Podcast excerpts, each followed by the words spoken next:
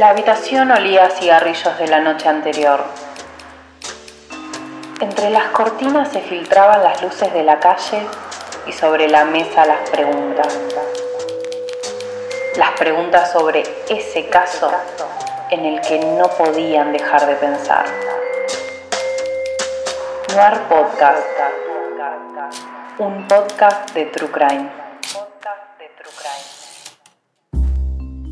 Bienvenidos a otro episodio de Noir Podcast. Oh, Lo dije bien hoy, ¿viste? No sí, dije ir. bonito. Lo dije bien. ¿Cómo estás, Debo? ¿Qué contás? Muy bien, acá superando los niveles de alergia que venimos teniendo. Sí, estamos como con un moco constante entre la nariz y la garganta. Estábamos hablando recién por todos estos cambios de clima Mal. y, y es bastante molesto. Estás tomando mate, Débora. Sí, pero no se va a escuchar, tranquilo, chicos.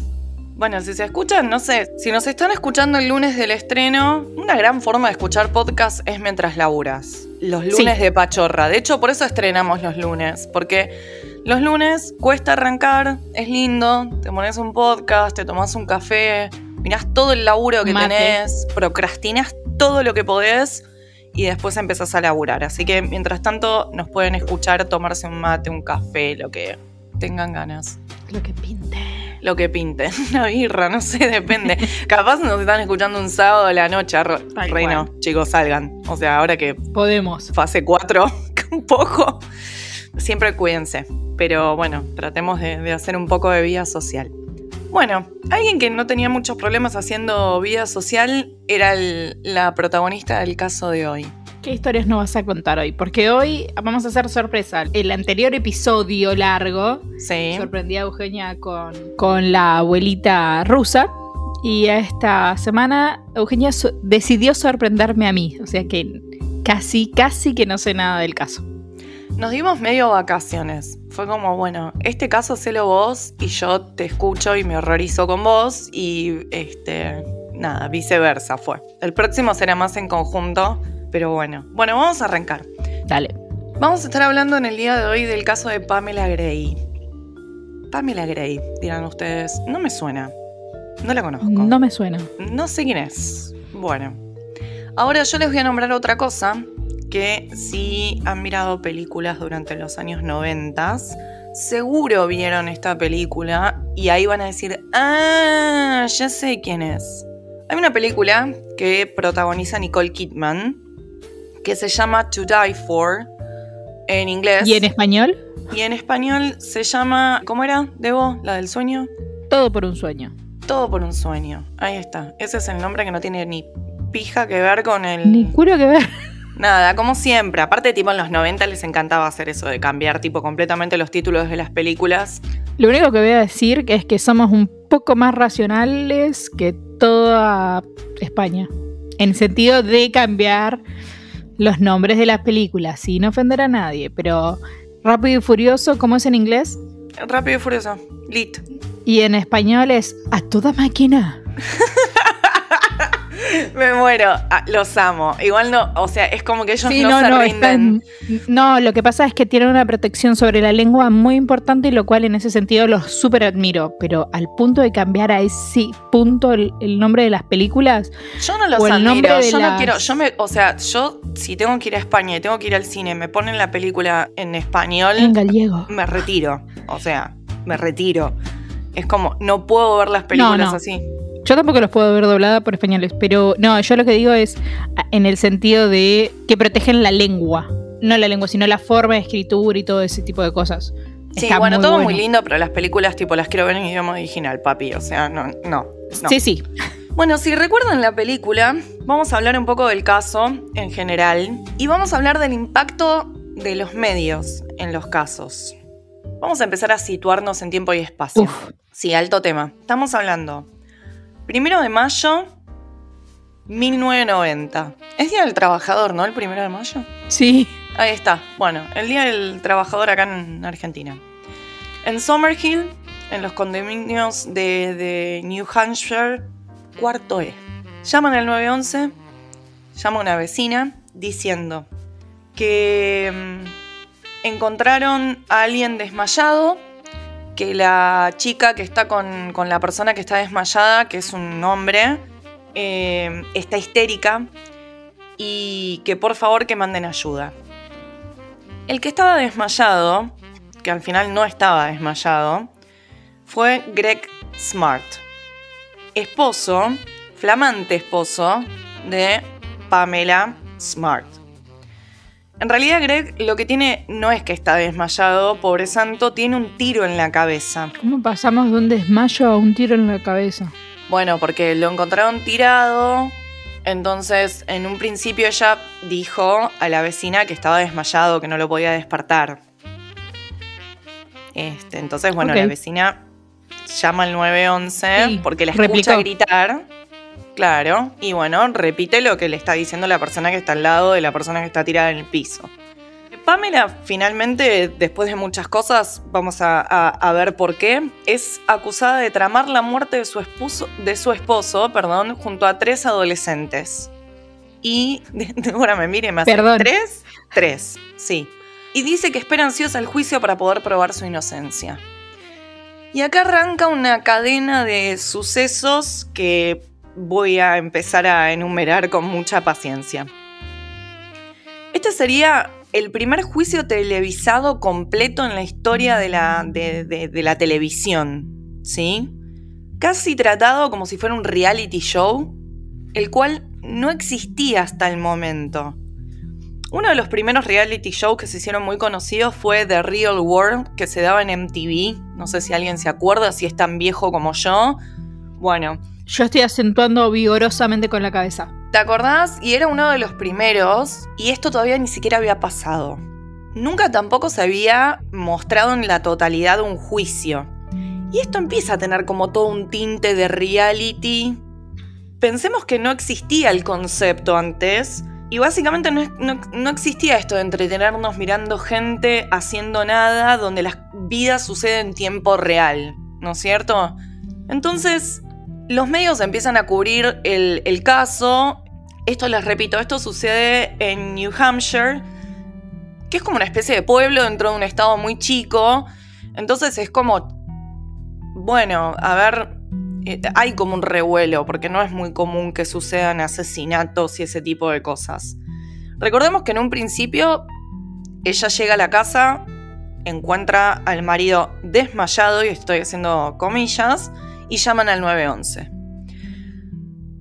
Tammy Plyer, que era la editora del The Union Leader, un periódico local que existía en, el lugar en 1990, recibe una llamada informándole que ocurrió un, un- un asesinato.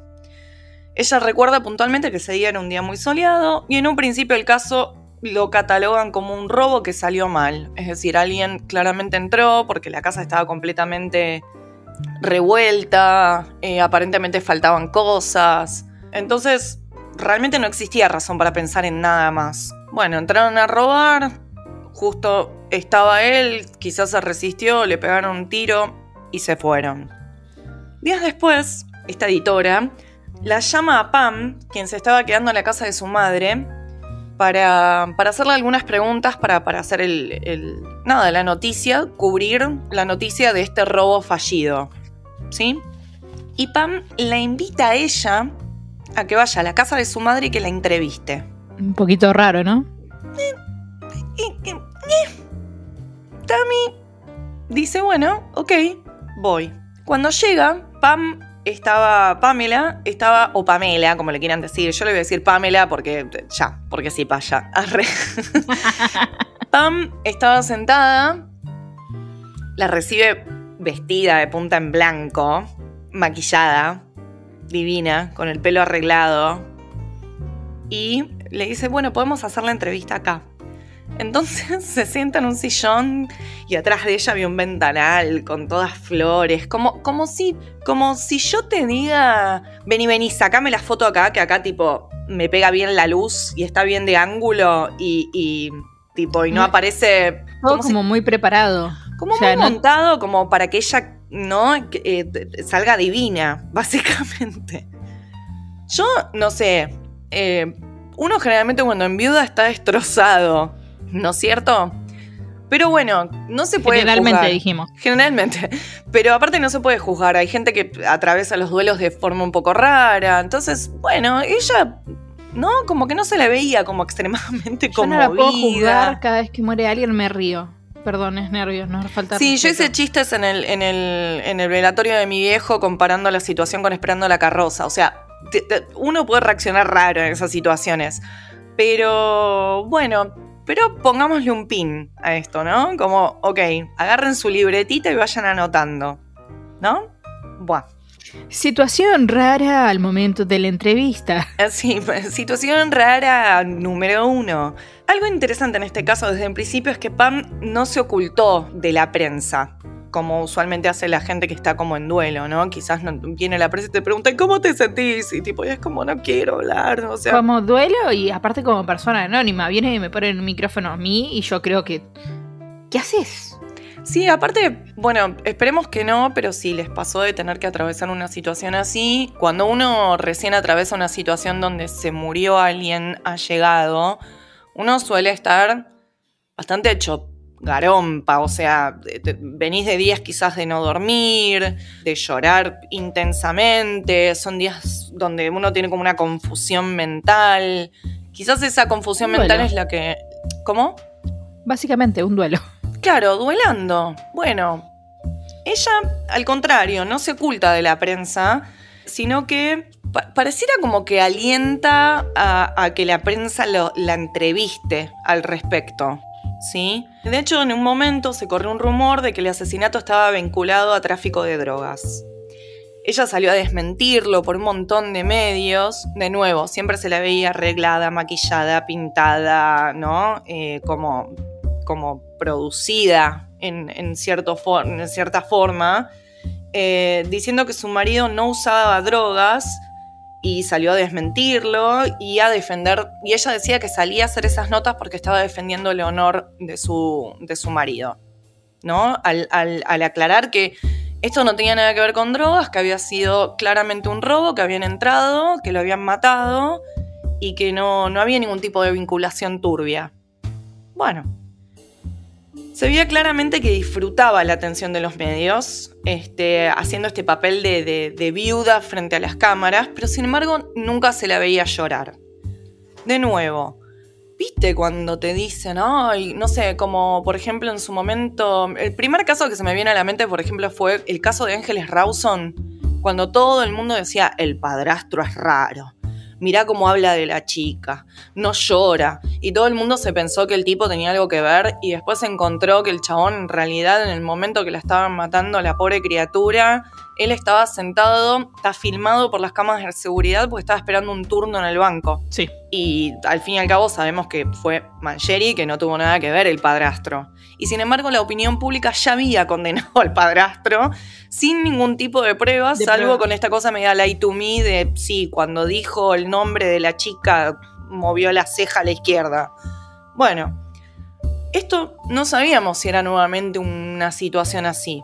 ¿Por qué? Nosotros esperaríamos que, que, que esté llorando, que esté devastada, que capaz esté con un rodete en la cabeza, que capaz no esté maquillada. Bueno, no sé, quizás ella, su manera de atravesar el duelo era no, no sé, seguir arreglándose porque era una mina coqueta, porque era una mina que se preocupaba por su apariencia física. No se puede juzgar mucho a la gente, ¿no es cierto? Pero, sin embargo, se hace. Y cuando los, las cosas empiezan a, tener este, este vigor mediático, los medios también te venden un poco lo que vos deberías pensar de alguien. Los medios pintan la sospecha y uno lo consume. Y hoy en día estamos más conscientes de estos, pero recuerden nuevamente, en 1990 también había un, que lo sigue existiendo, un sesgo sobre las mujeres. Bueno, vayamos teniendo en cuenta todas estas cosas. Creo que en esa, en esa época es mucho peor. Sí, Pero- obvio, obvio. Acá aparece un personaje que se llama Bill Spencer, que es un periodista reconocido. Entonces, Bill Spencer, siete días después del asesinato de Greg, justo se cumplía un año de aniversario del casamiento de ellos dos, de Pam y de Greg Smart.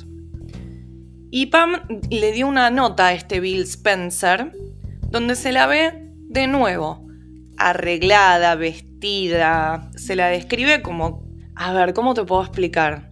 Vos podés estar arreglada porque vas a salir en televisión y sabés que vas a salir en televisión, pero parecía como que se estaba como por ir de joda, ¿entendés? Estaba como re mega producida.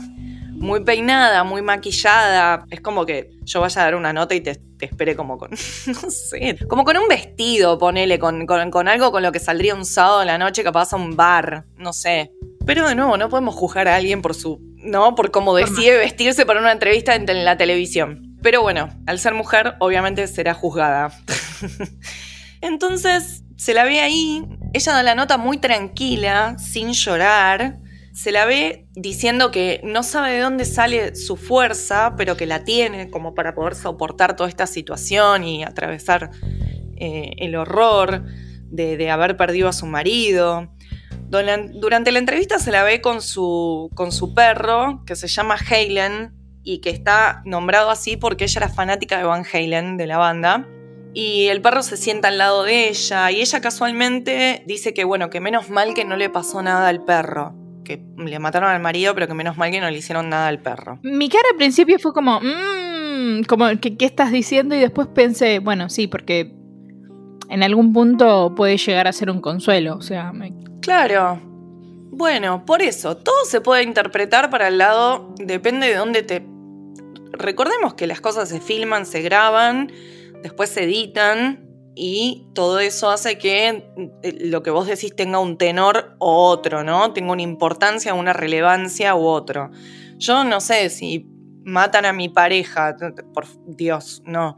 Pero si llega a suceder y para colmo me matan el perro, es como, yo quizás también haría un comentario del estilo, bueno, menos mal que a Rotten no le pasó nada, Rotten es mi perro. Entonces es como, qué sé yo.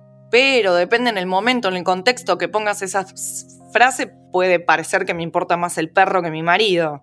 Pero de nuevo, no podemos juzgar, o sí, es la pregunta, ¿no? Yo se los voy dejando tipo Karina Olga, o sea, a tu criterio. A tu criterio.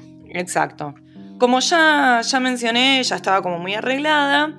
Y mm, nada, se la juzga por esto.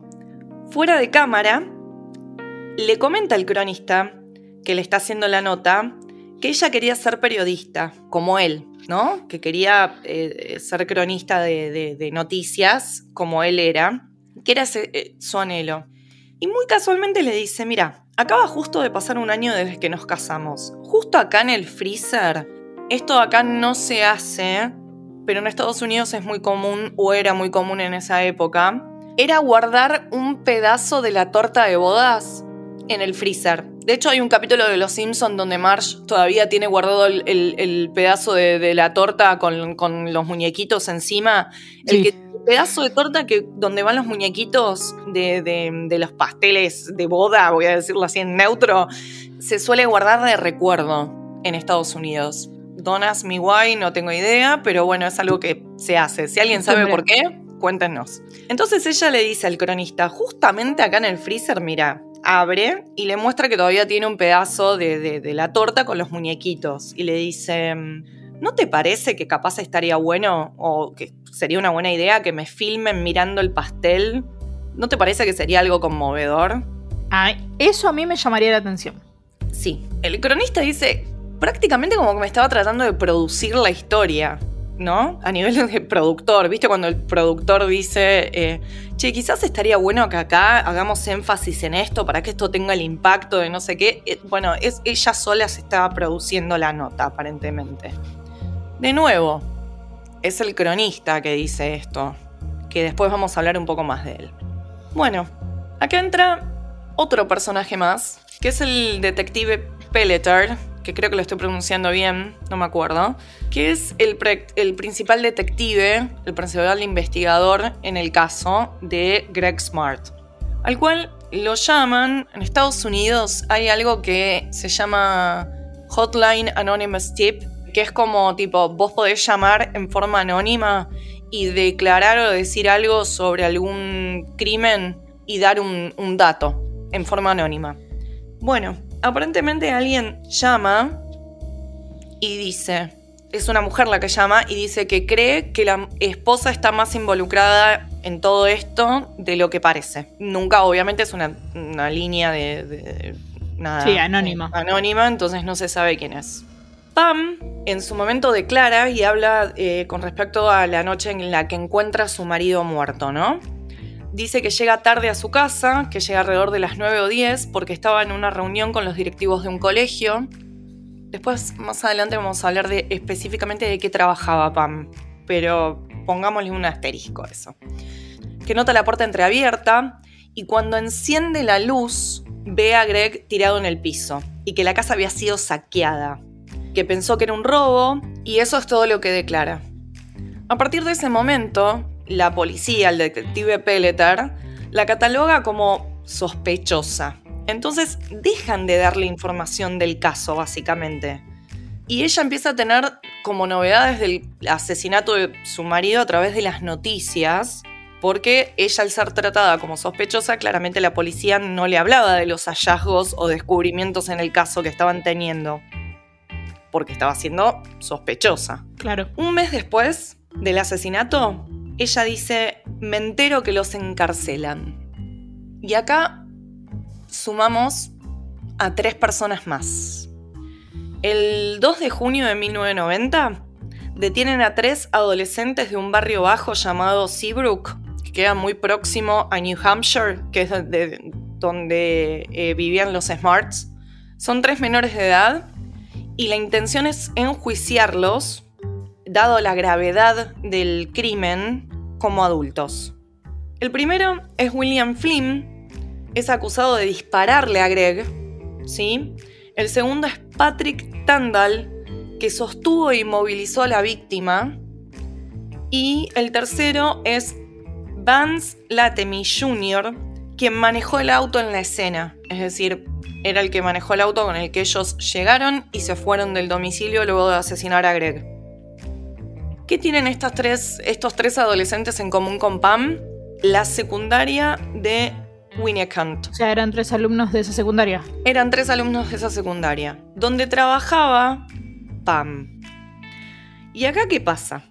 Acá se empieza a hacer un poco una ensalada de cosas. Como esto sale en las noticias, ¿sí?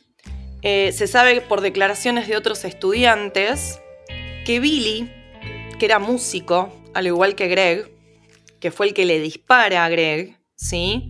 Había sido visto con Pam mucho últimamente. Y se sabía que Billy como que pensaba que Pam era bonita, que era sexy, como que le gustaba. Esto estamos hablando tres adolescentes de 15 años al momento del crimen, 16 años para el momento en el que llegan a, al estado de juicio, digamos. ¿Sí? Pamela dice que, bueno, obviamente cuando esto explota como noticia, todo su entorno le empieza a preguntar. Hablo por su entorno, tanto su familia como la familia de Greg le empiezan a decir, ¿qué onda? ¿Quién es este Bill? ¿Me entendés? ¿Quién es Billy? ¿Lo conoces? ¿Por qué este adolescente querría matar a Greg? A lo cual, acá tenemos un tema. No sé bien cómo decirlo porque no quiero como, como yo tampoco contárselos de una manera que los influencie tampoco a ustedes en lo que. en la conclusión que, que, que saquen.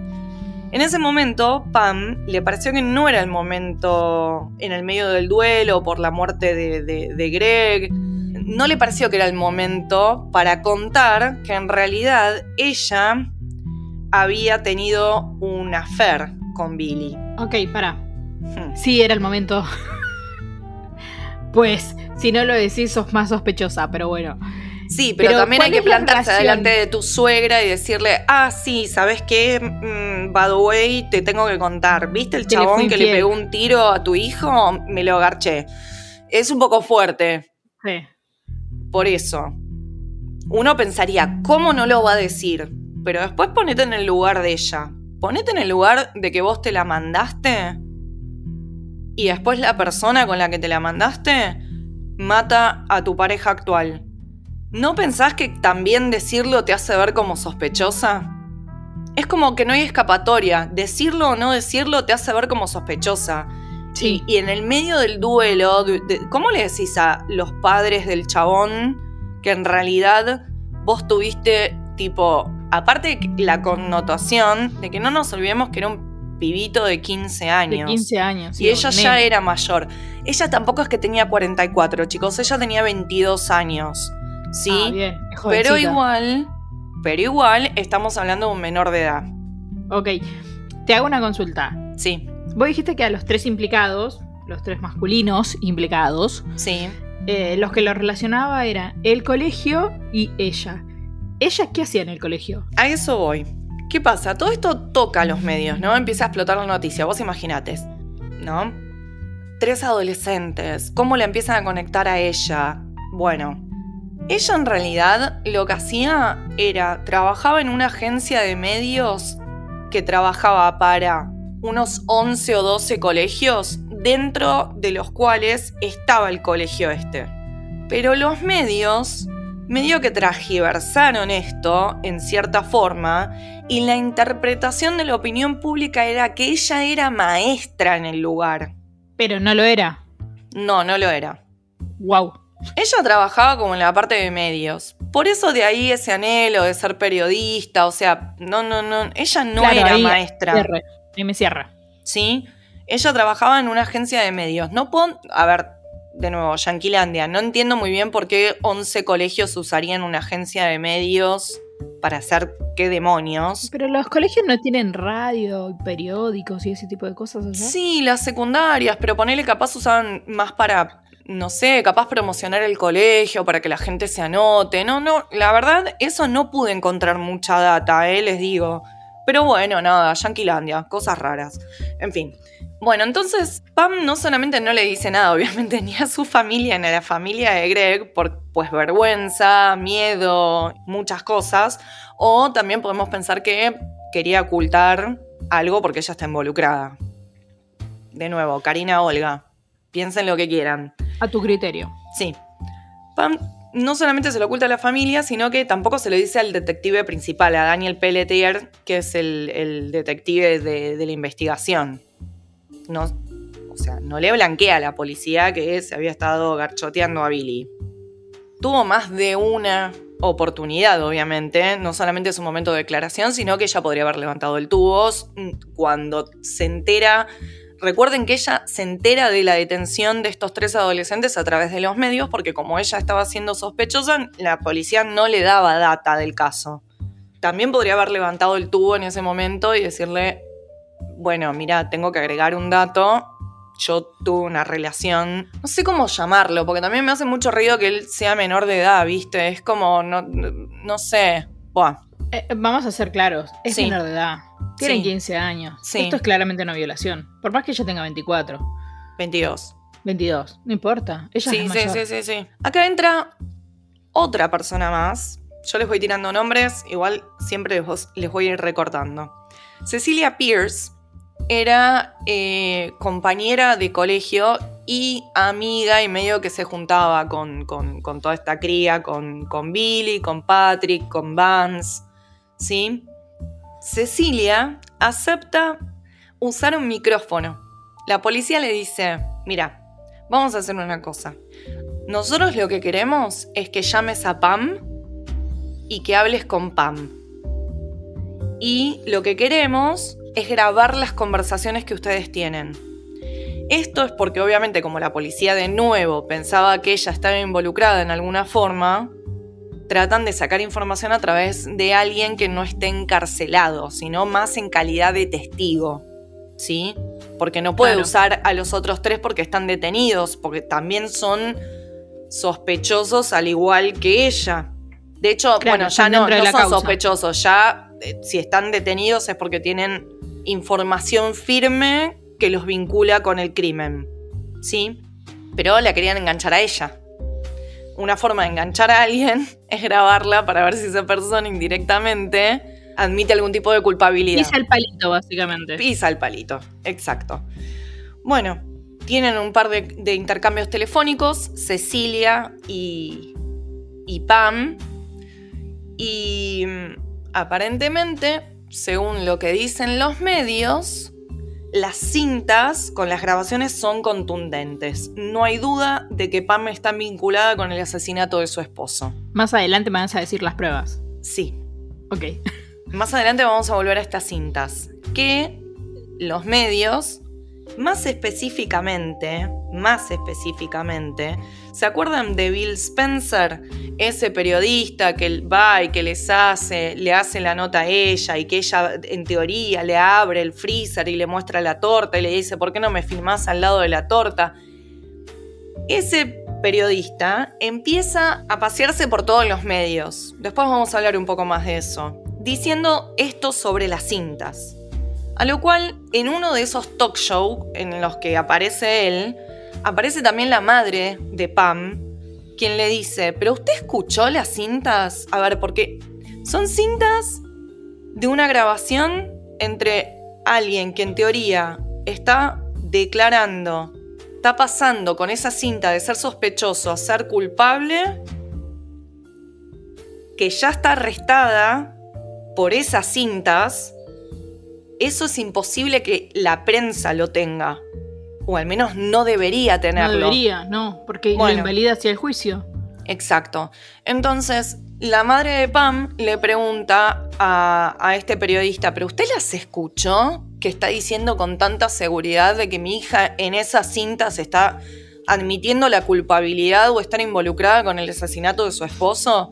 Y él claramente le tiene que decir que no. Pero ¿qué pasa? Los medios empiezan a alimentar de nuevo todo esto, ¿no es cierto? Entonces vos estás en tu casa mirando la tele y en la tele te están diciendo que la mina en una grabación dijo que estaba involucrada con el asesinato de su marido. Y vos lo crees, pues 1990 y televisión. Sí. Primero de agosto de 1990, dos detectives la arrestan a Pam en su oficina. Pelleter le dice a Pam, te tengo una buena y una mala noticia. La buena es que resolvimos el asesinato de tu esposo. La mala es que estás bajo arresto. Así de dramático, el detective también sale a contar en un montón de medios que le dijo esto a Pam, en estas frases así como tan de película de acción de, del 1990, ¿no? de la época. Casi, casi como, no sé, como un duro de matar. Buah. Me lo imaginé. Exacto. Explota el caso en todos los medios. Y Joyce Maynard, que es una escritora, se interesa en este caso, ¿sí? Y decide escribir un libro sobre el caso pero no escribe un libro sobre el caso a modo... A ver, el, caso se estaba desarrollando. Ella solo toma aristas del caso que le parecen interesantes, como por ejemplo la conexión con los adolescentes, cómo la mostraban los medios a ella, y rellena con cosas fantasiosas o sea, se basa en el caso y escribe un libro, no es que escribe un libro sobre el caso con la, evidencia policial, ¿se entiende? Pues Drácula, o sea, se basó en un hecho para escribir un drama. Exacto. Bueno, y coincidencia que escribe un libro que se llama To Die For, como la película de Nicole Kidman. ¿Sí? Más adelante, obviamente igual ya están haciendo la conexión, espero. Bueno, ella confiesa que lo que le fascinó es lo que vio en los medios. Este, este, este papel de pobre viuda, ¿no? Y que era la típica linda, mina linda, atractiva, porque Pam era una muy linda mujer, atractiva, joven, deseable, era exporrista. Y, y Joyce Maynard dice, es la típica mina que uno envidiaría en secreto, pero que te gusta en realidad saber que en el fondo no es tan perfecta, sino que está podrida, porque guarda eh, y, que su, su, estética eh, exterior no guarda relación con lo que es ella por dentro, porque en realidad es mala persona. Y ella dice que es eso lo que la fascina y por eso escribe el libro. Una vez que esto explota y que ella es detenida, se empieza a hablar de cuál es la conexión claramente entre estos tres adolescentes procesados y ella. Aparentemente, Pamela había convencido a su amante adolescente, Billy, de asesinar a su esposo. También se decía que se les había ofrecido mil dólares a cada uno para que asesinaran a Greg. Los medios obviamente se deleitan con la historia de una mujer manipuladora que manipula a, a, un estudiante adolescente a través del sexo para que cometan un asesinato por ella. Y obviamente se empieza a fomentar esta idea de la mujer fría, la mujer de hielo, eh, manipuladora, la caída de una mujer hermosa frente a los medios, que obviamente es muy fácil de vender. Tiene todo, tiene asesinato, tiene drama, tiene sexo, tiene gente atractiva, tiene la corrupción de la inocencia del estudiante, ¿no? Tiene, es todo para, ya está, o sea, se escribió sola la historia. Y esto obviamente es explota en todos los medios, todo el mundo sale a hablar, que la mina era una desgraciada, que mira lo que hizo, que... Bueno.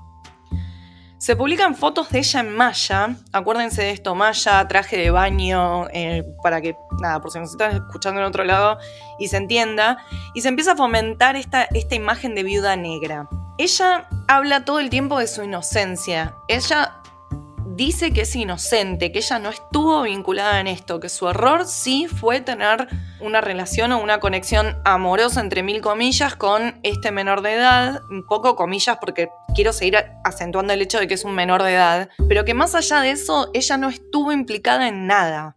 Bill Spencer, que fue este, este periodista, que yo les decía que cubrió el caso desde el principio, empezó a tener fama él también, porque recordemos, se paseaba por talk shows de la época, de donde discutía en vivo con los familiares de Pam. La pregunta era si esta exposición por parte de los medios afectaría el hecho de que Pam tuviera un juicio justo. Porque, ¿no es cierto? A ver, esto estaba en todos los canales. Y recordemos que Estados Unidos tiene un sistema de justicia donde eh, te juzgan tus pares con un jurado. Entonces, la pregunta es, ¿dónde vas a conseguir 12 personas en New Hampshire, que es un lugar acotado a nivel población, que no estuvieran al tanto del caso y que no estuvieran contaminados por lo que la prensa ya estaba vendiendo de ella? No, es súper difícil, olvídate. Bueno, entrevistaron a más de 150 personas y las tuvieron que bochar, entre paréntesis, a todas, porque era imposible encontrar una persona que no hubiera mirado las noticias. Tenían una idea formada, quizás errónea, quizás no, tenían un preconcepto a raíz de la información que ya tenían. Claro, y eso fue un tema gravísimo Mark Sisi, que era el abogado de Pam, presentó eh, un pedido al juez del caso para buscar jurados fuera del área y de ese modo asegurarse que no estuvieran expuestos a un prejuicio formado por parte de la prensa para con su acusada, que era Pam, y el juez negó el pedido. ¿Por qué? El juez negó el pedido claramente porque no quería perderse la oportunidad de llevar adelante el juicio de la historia, porque esto lo estaba mirando el país ya para esta altura. Entonces el tipo no quería que saquen el juicio de su jurisdicción, lo quería llevar a cargo él, él quería ser el que castigara a la mujer de hielo. ¿Se entiende? La mujer de hielo. Sí, sí, sí, porque la prensa, los titulares la categorizaban como la viuda negra, The Ice Woman, eh, como, como si fuera, viste, una manipuladora que manejaba a todos a través del sexo porque era una mujer atractiva. El juez nunca desmintió y es consta en actas de que en un momento dijo que cuando hicieran la película del juicio a él le gustaría que lo interprete Clint Eastwood. Es demasiado. Bueno, ¿no? Otra arista más, pónganlo ahí. El principal canal del lugar de New Hampshire cortaba su programación habitual de 9 y 30 de la mañana a 4 pm para transmitir el, juicio. Que es el frontend de ellos, es el como la hora principal de ellos es esa. Claro, sí, no sé si es horario estelar, bueno, no sé, porque acá es de noche. Pero bueno, el prime time igual es de noche. El prime time es de noche allá también, por eso están los talk shows de noche. Pero bueno, cortaban la la programación para transmitir el juicio por primera vez, o sea, la totalidad del juicio, ¿entienden? O sea, imagínense, es como que, no sé, cualquier canal de aire importante de donde ustedes son, corte para dar todo un juicio filmado, que aparte el, tribunal estaba atestado de medios, ¿entendés? Tipo, alguien declaraba algo y se escuchaba todos los disparos de las cámaras, ¿entendés? Tomando fotos, todo el mundo filmando, un desastre, o sea, un circo, literal. El juicio duró cinco semanas. Se comentaba lo que Pam usaba en el juicio, o sea, qué ropa se ponía, eh, cómo se peinaba. Además, estaba a mencionar que obviamente ella aparecía todos los días con un outfit diferente. Y bueno, hasta se hablaba de que estaba ella impecable todos los días, producida, divina, durante el juicio. Lo cual, de nuevo, puede ser que se interprete como una persona fría. O puede ser que lo interpretemos como una persona que, tipo, bueno, ya, tipo, es una mujer linda y se está arreglando. ¿Qué la tenemos que condenar porque es linda y se arregla, entonces es culpable? Y lo mismo estaba por decir yo. Karina Olga, de nuevo. Sí. La gente hacía cola, tipo recital, para entrar a la sala a presenciar el juicio. Hacían, tipo, acampaban para ser los primeros en la puerta y poder entrar y estar en la sala presentes. Porque como es un juicio oral y público, puede entrar cualquiera a la sala. ¿Sí? Cosa que acá, por ejemplo, no pasa. Eh, Si es horario público, sí. Sí, pero ¿cuáles son los orales y públicos? Es muy raro. Igual nunca vi que corten tipo una... Yo nunca vi un juicio tipo una sesión de juicio entera de principio a fin en la tele. No. No, entera no, pero el juicio que le llevaron, el que supuestamente eh, hizo que chocara a Rodrigo, o que lo chocó a Rodrigo. ¿Lo transmitieron por partes? Sí, lo transmitieron por partes. Es verdad. Y aparte hacían cola para entrar. Bueno. Show. En fin. Bueno, de nuevo, para el momento del juicio, Pam tenía 22 años, así que cuando ella en realidad tuvo la relación con Billy tenía 21, así que eh, igualmente seguía siendo mayor de edad. Se comentaba que ella no tenía emociones, siempre se la veía tranquila, y ella dice, en realidad yo era muy chica, estaba muy abrumada con todo lo que estaba pasando, y no es que me veía tranquila, sino que yo estaba tranquila porque yo sabía que era inocente, y mi concepto era que si sos inocente, la justicia te tiene que liberar, porque yo creía en el sistema judicial, dice ella, y que es todo, yo lo que pensaba era que todo se iba a resolver y que yo iba a quedar libre. Bueno, Pamela llevó una vida bastante normal hasta ese momento, fue criada por una familia normal, de clase media, era buena con sus estudios, había sido porrista en la secundaria, muy típico de la vida yankee. Conoció a su novio durante la secundaria, que era Greg, se casó con Greg y hasta ese momento había vivido una vida normal. Hasta el momento que pasa todo esto, ¿no? Que aparece Greg muerto, el robo, ella vinculándose con Billy, todo este desastre. Cuando empieza el juicio se empiezan a saber más detalles que van eh, declarando los acusados, ¿sí? Estos tres chicos, recordemos. Como por ejemplo, que la bala para asesinar a Greg la había comprado la mismísima Pam. Declaran. Que Billy tenía relaciones sexuales con ella después del colegio, en el auto, en el campo de fútbol del colegio, en diversos lugares más, y que ella había estado mirando autos en caso de tener que escaparse y que había dicho que su intención era comprar un Camaro. Son todas cosas que ellos van declarando en el juicio. ¿Cuánto de esto se puede corroborar que sea así? Todo hearsay, o sea, no sé cómo se dice en castellano, es eh, nada, es como que yo diga, Débora me dijo, Como con el caso de, de, de Lee Lucas, que solamente estaban las declaraciones de él y después. sí, que no había evidencia, eh, digamos, dura de, de- de- no es que había una grabación de la, de la conversación entre vos y yo, o que yo había comprado efectivamente un Camaro, entonces se podía decir que yo antes había dicho que me quería fugar en un Camaro. O sea, no, era cosas que ellos decían que ella había dicho y hecho. Nada más. Bien. Marzo 11 de 1993. Hacemos un fast forward en el tiempo. A Pam la, trasladan de una cárcel de New Hampshire la llevan a una cárcel de Nueva York. Solo por el hecho de toda la presión pública que recibía el, el- el juicio, y vamos a ponerle un pin a esto y lo vamos a recordar.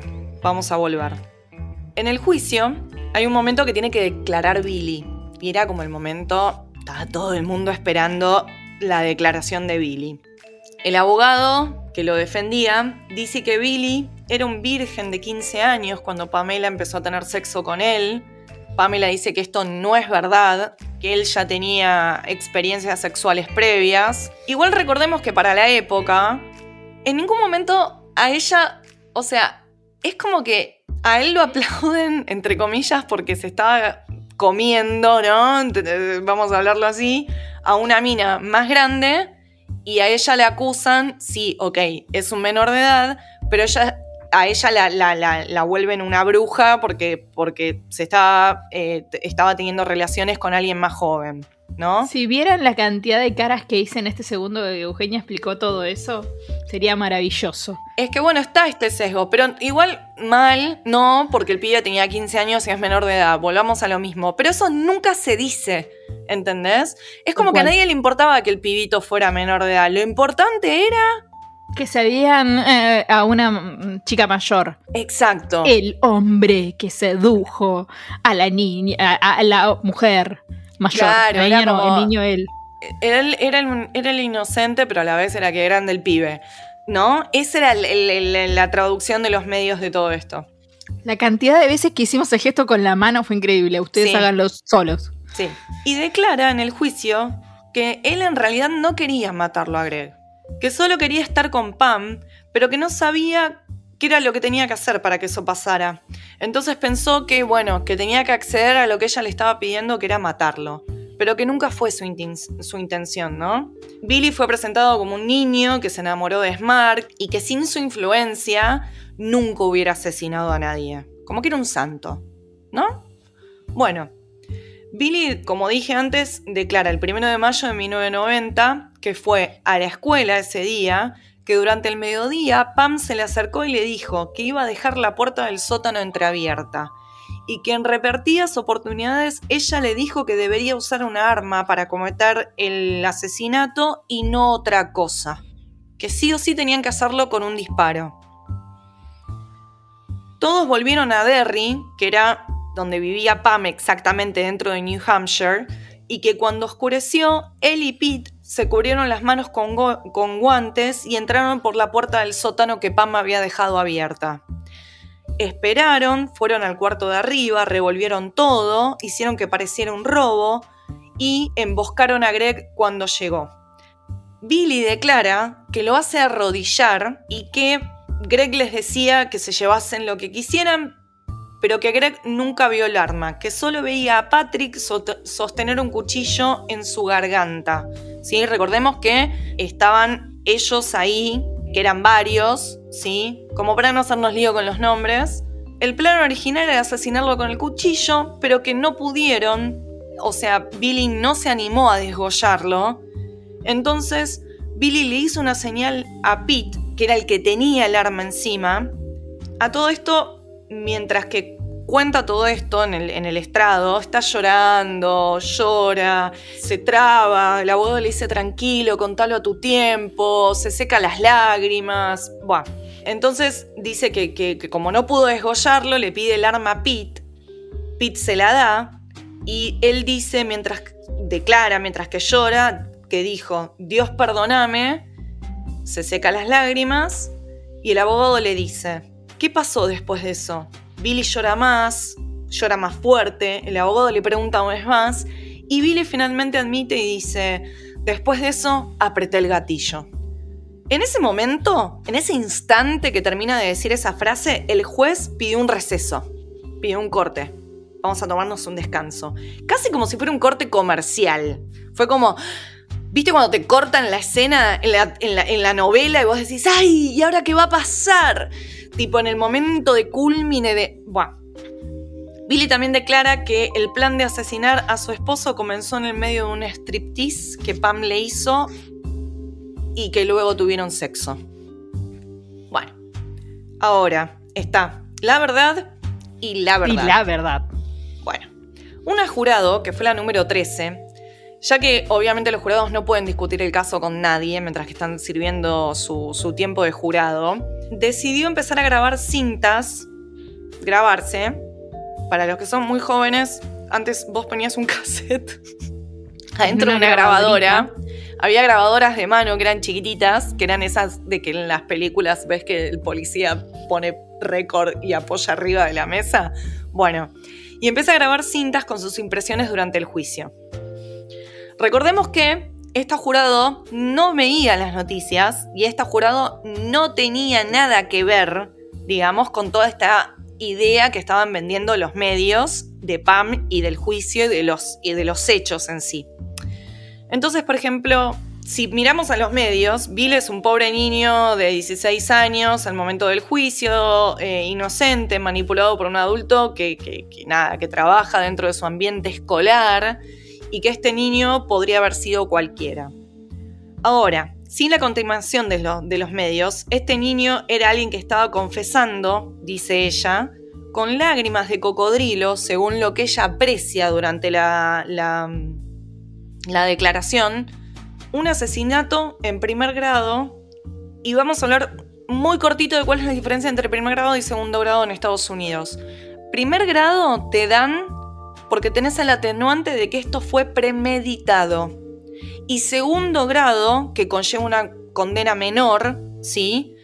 Te lo dan cuando las cosas no son premeditadas, que vos matás como en el calor de, una, discusión, Sí, o, o, es algo, no sé, qué sé yo, aceleras un auto y manejás en forma imprudente, entonces chocas a alguien y matás a esa persona, sería asesinato en segundo grado, ¿sí? ¿Cuál es la verdad de la, de la verdad acá?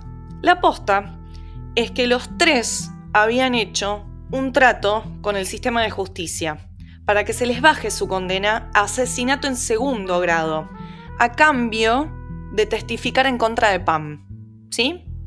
Entonces, por un lado tenemos esta jurado que entiende que en realidad sí, todo bien con que era menor de edad, pero no le cree el acting del llanto porque le parece falso y que lo único que está viendo es una persona que está declarando que premeditadamente planeó el asesinato de otra y que lo, lo ejecutó de un tiro en la cabeza.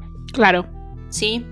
Y por otro lado, nos enteramos que los tres menores hicieron un trato con la policía para que se les baje la sentencia y al bajarse la sentencia a segundo grado, ellos prometieron testificar en contra de Pam Smart.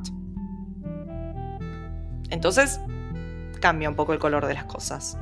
Según se sabe en un principio, todos negaron estar involucrados en, el hecho cuando se los detuvo.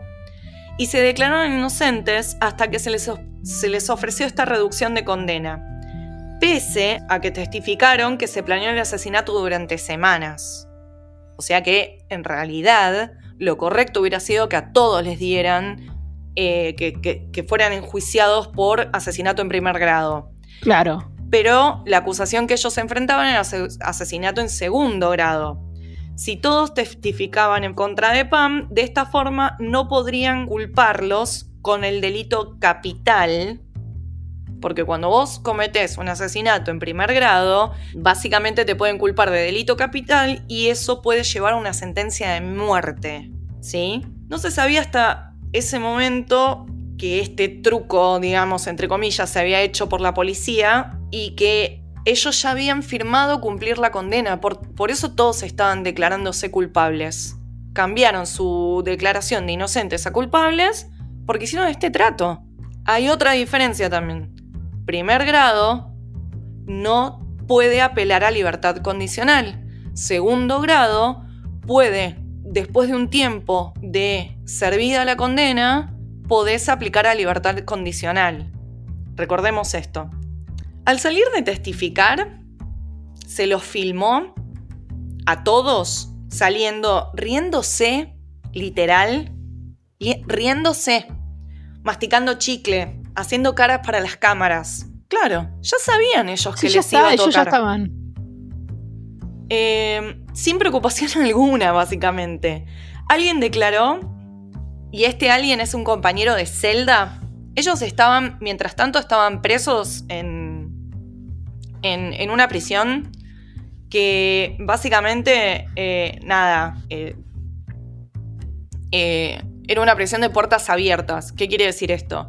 Solamente las celdas se cierran de noche. Durante el día vos podías como, no sé, la, puerta de tu celda está abierta, entonces podés caminar, hablar con otra gente, o sea, no, no, no había como una restricción, ¿no? Bueno, alguien testificó, era esta persona que yo les decía antes que era compañero de celda de uno de ellos, que los vio consumir cocaína antes de subir al estrado, porque ellos alegaban que si tomabas merca antes de declarar era más fácil ser emocional, entonces era más fácil ponerte a llorar. Y ustedes dirán, paren, no entiendo nada, merca dentro de la cárcel. Vamos, chicos. Bueno, pero en Estados Unidos, acá, bueno, todo esto lo dice el compañero de celda y como les decía, que eh, básicamente después durante el día lo que hacían era mirarse en tele, en los noticieros, cómo habían declarado junto a sus compañeros de cárcel. Recordemos que Como tampoco si fuera ellos una estaban- gracia. Sí, ellos tampoco estaban aislados entre sí, porque tenían las celdas abiertas. Entonces, entre los tres acusados hablaban libremente, entonces podían coordinar la historia entre ellos tres de lo que iban a declarar, obviamente libremente. Todo muy raro. Sí, básicamente lo que hacían eh, era tirar, lo voy a decir en neutro, un balón de fútbol americano, eh, una pelota de fútbol americano, la tiraban para afuera de la cárcel a través del muro y tiraban otra para adentro, como si se las estuvieran devolviendo, y era en realidad el, el- el dealer, les tiraba una pelota que adentro tenía marihuana, pastillas, merca. Entonces, eh, esa era la forma que hacían entrar la droga a la cárcel y los carceleros, tipo, nunca sospechaban nada, decían, y de esa forma vivían drogados adentro de la cárcel. Y Flynn, que es el apellido de Billy, presumía ante los otros presos y les decía, ¿les gustó mi actuación durante el juicio? ¿Viste qué bien que lloré? Y les preguntaba si les, si les había gustado. ¿Viste? ¿Te gustó cómo lloré? Estuvo ¿Te parece que bien, estuvo bien. Sí.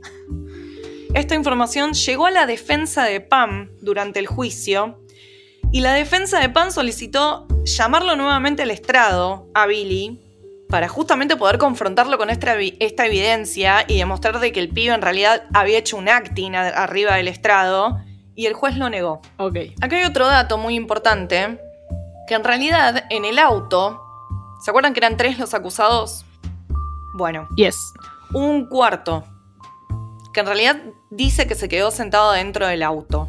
Y ese cuarto se ocultó durante todo el tiempo, aún durante el juicio, y esa persona era Raymond Fowler. Raymond, quien en primera instancia dijo y declaró a la policía que Pam no estaba involucrada en nada de lo que ocurrió. Nada. Le preguntaron explícitamente y él dijo, no, ella no sabe nada, no tiene nada que ver. Y por lo tanto la defensa dijo, lo voy a llamar como testigo. ¿No es cierto? Porque, si, a ver, tengo un testigo, una persona que estuvo esa noche ahí en ese lugar y que está diciendo que mi acusada no tuvo, o sea, mi defendida, perdón, no tuvo nada que ver. Entonces, ¿qué hacen? Antes de que lo puedan llamar como testigo, lo acusan y lo arrestan.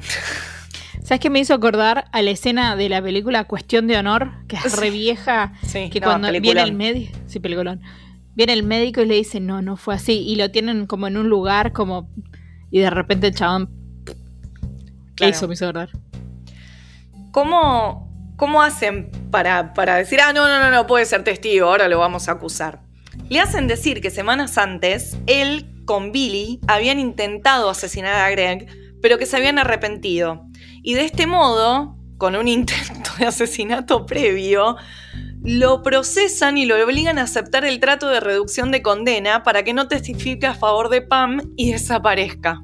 Se sabe que los tres restantes estaban en el mismo penal, como les decía, dos celdas de diferencia, con una política de celdas abiertas durante el día y que claramente armaron la historia para involucrar a Pam y se pusieron y se coordinaron para los tres poder declarar lo mismo.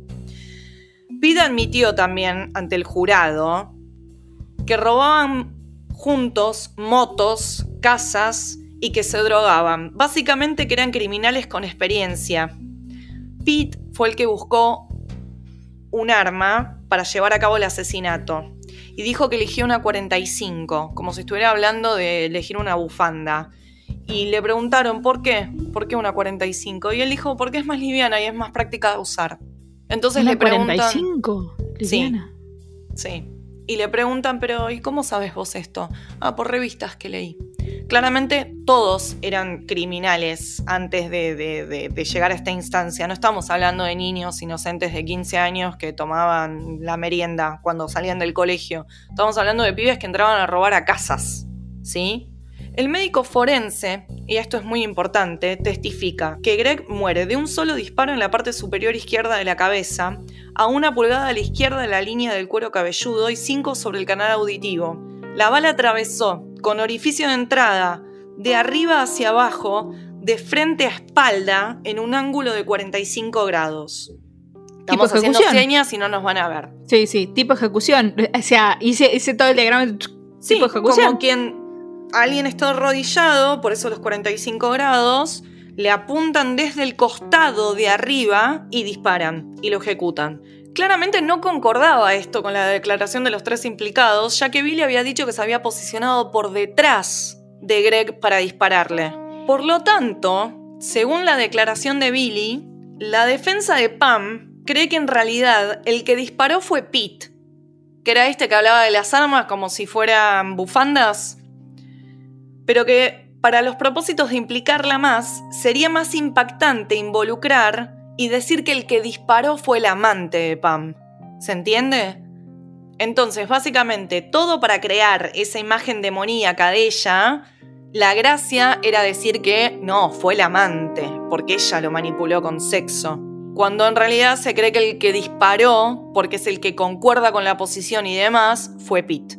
La versión de Pam. La realidad es que Pam no era maestra, sino que era directora de medios, como les decía, para 11 colegios, y que lo conoce a Billy durante la filmación de un comercial, para que la escuela participe de un concurso. Billy la conoce a Pam, Pam se entera de que Billy anda diciendo que está enamorado de ella, él le tira onda y ella le dice que no, que no está interesada, primero porque le pareció tierno, porque era un chico chico, y que mm, ella declara que estaba muy enamorada de su esposo. Todo cambia cerca de la Navidad de ese año, porque Pam se entera que Greg la engañó, que Greg tuvo una affair con alguien más, una, una noche aparentemente, y eso la devastó. En ese momento Billy entra a la vida de Pam porque se presentaba como alguien amable, que se preocupaba por ella. Ella dice medio que la agarró en un momento vulnerable, que el pibe le hizo el entre, básicamente. De nuevo, Karina Olga, piensen lo que quieran. Pero ella siempre tuvo la sensación de que lo que estaba haciendo con Billy estaba mal. Que le gustaba, pero que esa sensación no se iba. Entonces a las ocho semanas de que todo este afer empieza con este pibe, ella termina la relación. Pero que claramente no sabía que esta persona iba a terminar asesinando a su esposo. Ella sigue manteniendo su inocencia. Nadie sabía de la relación, con excepción de Cecilia. ¿Se acuerdan Cecilia que también era amiga de este grupete de pibes? Que es la que eh, la policía le pide que grabe las conversaciones con Pam para implicarla. Cecilia declaró en la corte que los vio ambos desnudos, que los vio en el piso de la habitación de Greg y que Pam estaba sobre Billy. También agregó que Pam le pidió a Billy que no le dispararan a Greg frente a, a Halen, el perrito, ¿se acuerdan? Para no traumatizarlo.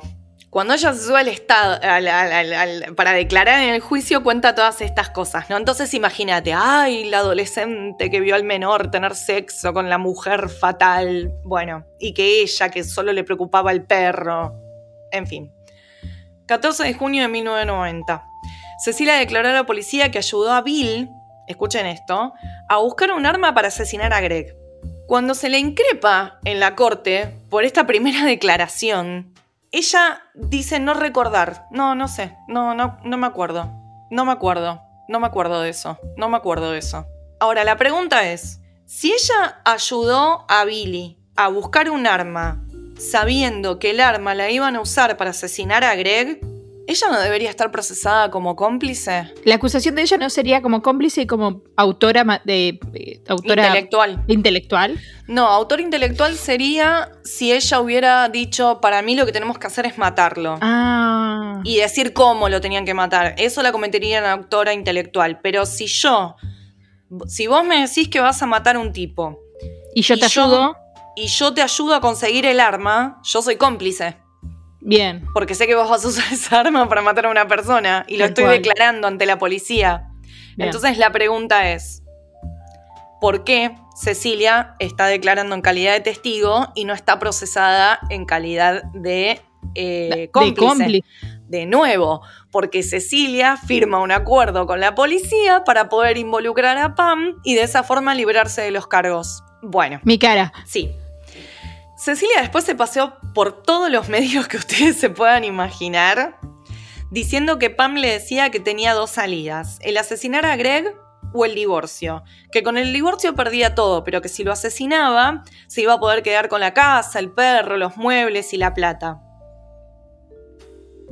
Claramente a la fiscalía le servía más en el estrado Cecilia declarando que presa. Ahora, ¿cuál es la motivación de Cecilia? Cecilia vendió los derechos de su historia a una productora de cine el 14 de septiembre de 1990 para poder hacer una película, por lo cual recibió en aquel momento 100 mil dólares. Es un pedazo de guita. Mal. La verdad de las grabaciones entre Pam y Cecilia. En la cinta se puede escuchar como Pam le dice que lamenta esta situación en la que se encuentra y de que tenga que ir a declarar y entiende que está asustada, pero que en la situación en donde está pueden mandar a todos a la cárcel, inclusive a ella si dice lo que sabe. Pam dice que en un principio, cuando arrestan a Billy, pensó que Billy era inocente y que la policía en realidad no presumía que él había matado a Greg y que de alguna forma se habían enterado del romance entre ellos dos y que por eso lo estaban inculpando a Billy. Recordemos que ella, la policía no le informaba nada del caso porque estaba en calidad de sospechosa y no de testigo. Entonces, de este modo pensó que Cecilia sabía más de lo que le estaba diciendo. Entonces, que si ella la llamaba aparentando saber de antemano lo que Billy haría para sacar la información a Cecilia sobre la culpabilidad de Billy o no. Es decir, yo te llamo a vos y yo te hago creer a vos que sé más de lo que sé para ver si vos me largás la, prenda, si vos me decís algo más. De hecho, un amigo llegado a Billy declara que Pam le dijo que tenía este plan, declara en, en el tribunal, ¿eh? que Pam le dijo, tengo este plan porque quiero ver si les puedo sacar más información, porque necesito saber si Billy es culpable o no, porque me parece que lo están incriminando porque saben algo de nosotros dos. Entonces, el amigo le dice, sos una idiota si haces eso porque te implicás. A Pam no le importó, porque de hecho el abogado la llamó y le advirtió que las conversaciones entre ella y Cecilia iban a ser grabadas porque a Cecilia le había contactado a la policía, le había puesto un micrófono. El abogado se lo dijo, le dijo, ojo lo que vas a hablar con esta piba, porque yo sé que esta piba tiene un micrófono.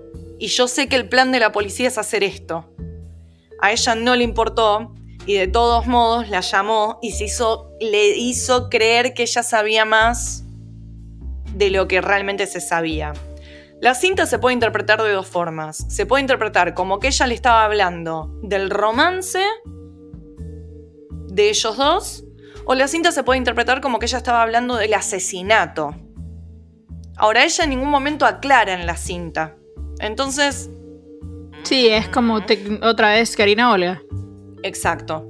Bueno, Pam dice que en ese momento estaba tomando cantidades inmensas de prosa, que pasaba por estados de depresivo y de manía.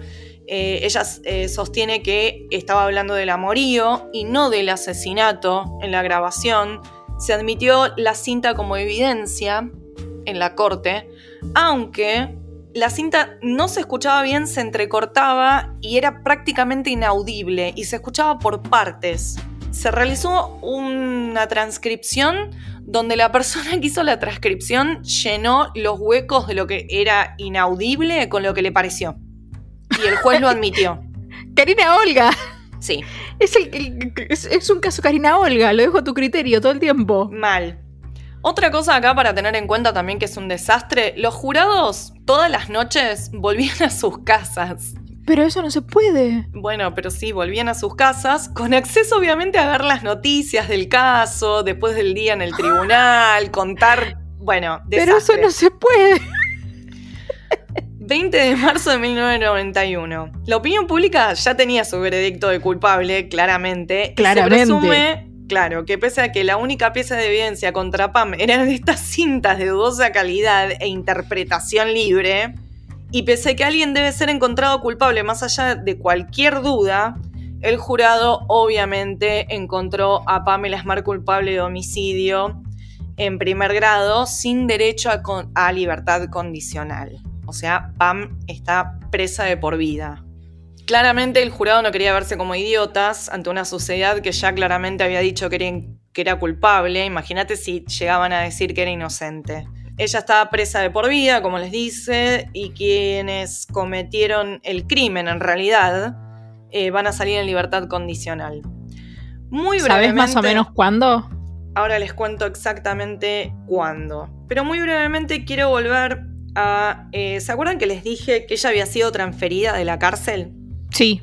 Bueno, una vez que ella está presa, porque es culpable y la declaran culpable en teoría, la llevan a Nueva York. ¿Por qué? ¿Qué pasa? Primero, el juez no quería alargar el caso porque quería atención, atención, atención, atención. Y después, el juez dice, ¿sabes qué? Esto es un quilombo, yo me la quiero sacar de encima, llévensela a Nueva York.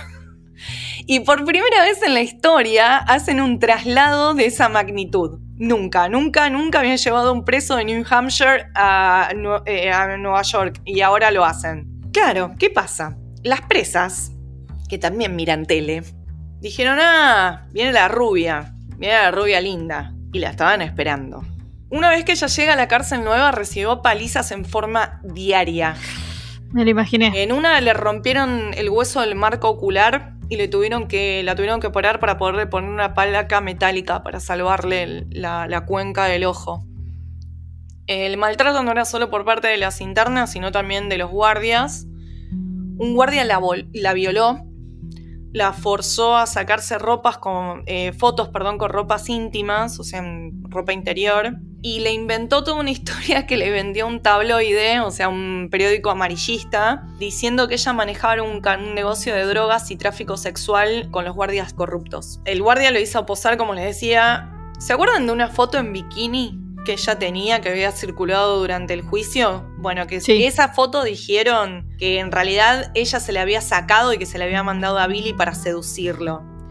La verdad de esa foto era que esas fotos se las sacó con una amiga porque ambas estaban por ingresar a un concurso de belleza. Y en las fotos hay fotos en donde aparecen las dos juntas con el bikini y se nota que es el mismo fondo en el mismo día, en el mismo momento.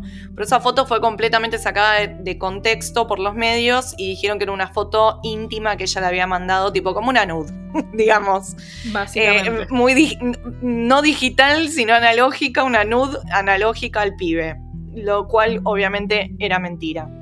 Se filmó una película en septiembre de 1991, pocos meses de que después de que Pam fuera condenada, donde la, esta película sale por CBS, como un canal, era como una película, ¿viste? Donde esas películas medias Hallmark, medias pedorris, con poco presupuesto. Claro, tipo Z. no tanto, pero eh, tipo de, de esas yankees, ya saben cuáles digo. Que actúa gente no muy conocida porque no tienen presupuesto para agarpar. Bueno, obviamente, de nuevo, con alimentada la idea y el concepto de todo lo que había pasado con lo que habían vendido los medios, no con la verdad de lo que había pasado a nivel judicial. Luego, en Hollywood, se filma To Die For, que es esta eh, famosa película que está basada en el libro que escribió Joyce, que era esa eh, autora que les conté, donde bajo el nombre de Susan Moreto, que es el nombre del personaje, Nicole Kidman interpreta a una mujer sociópata sin alma, que lo único que quiere es alcanzar fama y que ve a su marido como un obstáculo para esto. Claro que Pam dice que no tiene nada que ver con el personaje de la famosa película, que eso es toda una interpretación que se hizo, que es una interpretación libre que hizo la autora del libro que después se llevó a la pantalla grande. Que la autora del eh, libro también dijo que era una interpretación del caso, que ella... Sí, del tratamiento de los medios. Sí, que ella llenó la historia con sus huecos, armó la historia con lo que se le cantó el culo, básicamente. Pero que gracias a esta película, que se hizo tan famosa, esto es lo que hace que hoy en día ella no pueda apelar y no pueda salir de prisión, ¿me entendés? Porque cada vez que trata de apelar se lo niegan porque le dicen que es una asesina, que es una asesina sangre fría, porque los medios envenenan tanto todo que nadie puede verla más que como eso, como una manipuladora, como lo que te muestran en la película, pese a que en realidad Susan Moreto no está basado en ella porque no es la vida de ella. En el 2004 se le niega otra apelación más a ella, la cual sigue tratando de salir de toda esta situación de mierda.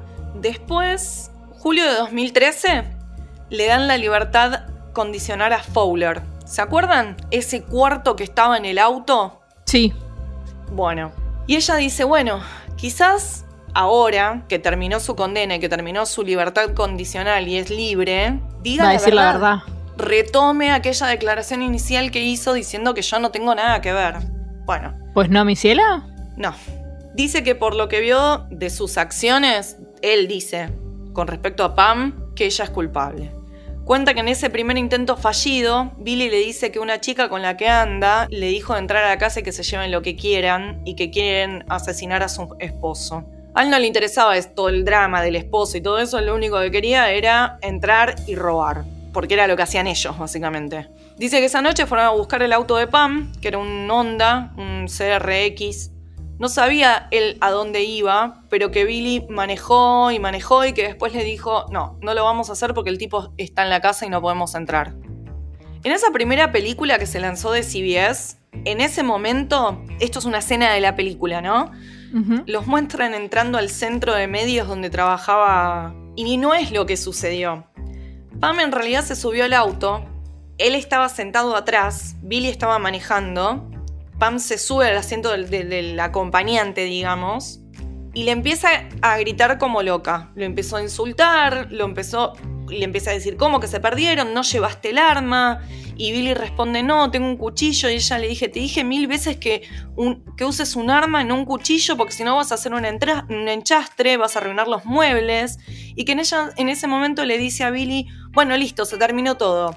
Y Billy rogaba que no lo deje. Y entonces ella sube el volumen del, del estéreo del auto y que Raymond no pudo seguir escuchando desde atrás la conversación claramente, pero que estaban peleándose porque de golpe estaba Van Halen a todo volumen. Si tenés Evangelio a todo volumen, ni siquiera el que tenés al lado. Sí. Se escucha.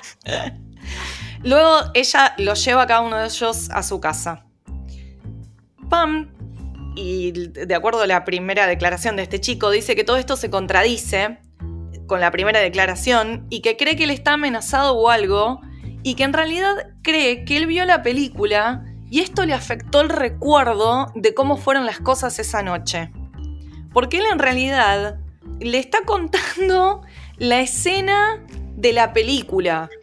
No está contando, o sea, ¿se entiende lo que estoy tratando Sí. de decir? Él Sí, como que no recuerda lo que pasó, dice, pero a la vez está describiendo paso por paso la escena de la película de CBS. La Claro, cual, los huecos. Exacto. Todo se mezcla y se funde con el cine y con el libro, que obviamente no es una biografía del caso, sino es una historia. Y bueno, su, su esperanza de que Fowler eh, dijera la verdad. Sí, se se, desvaneció. Bueno, Raymond Fowler fue liberado en 2003.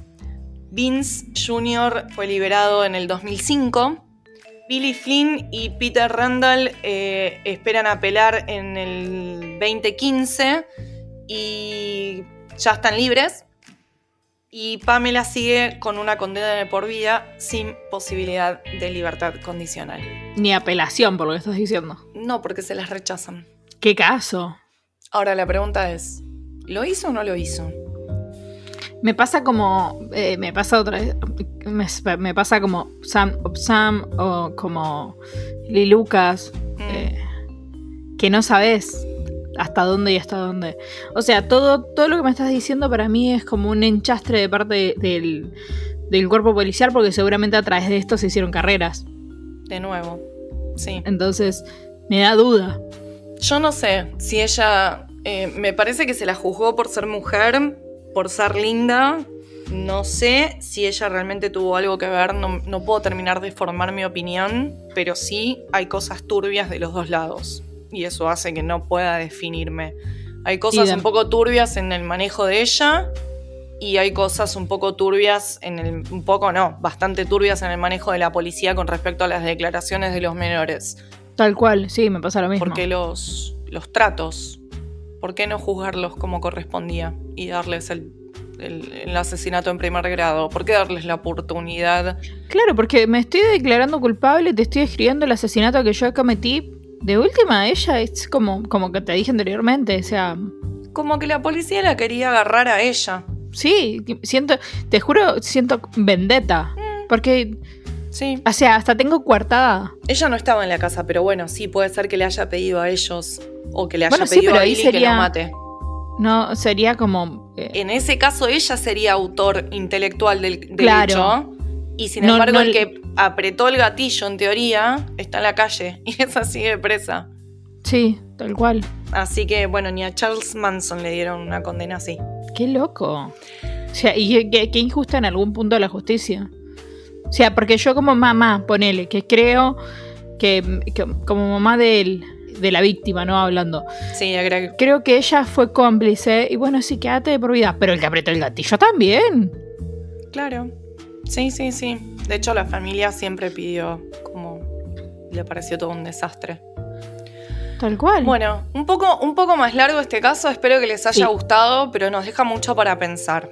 Este, de nuevo, si quieren ir a ver la película, la película es un peliculón, pero recuerden que no está basada en los hechos del caso real, sino en la toma eh, fragmentos del hecho en sí y desarrolla una historia nueva. Así que recuerden eso. Y también recuerden que no siempre lo que sale en la tele es real. No. Así que, bueno, nada, los dejamos con eso. Y escríbanos después, cuéntenos, ¿es Pam Smart culpable o no? Los dejamos. Un besito. Bye.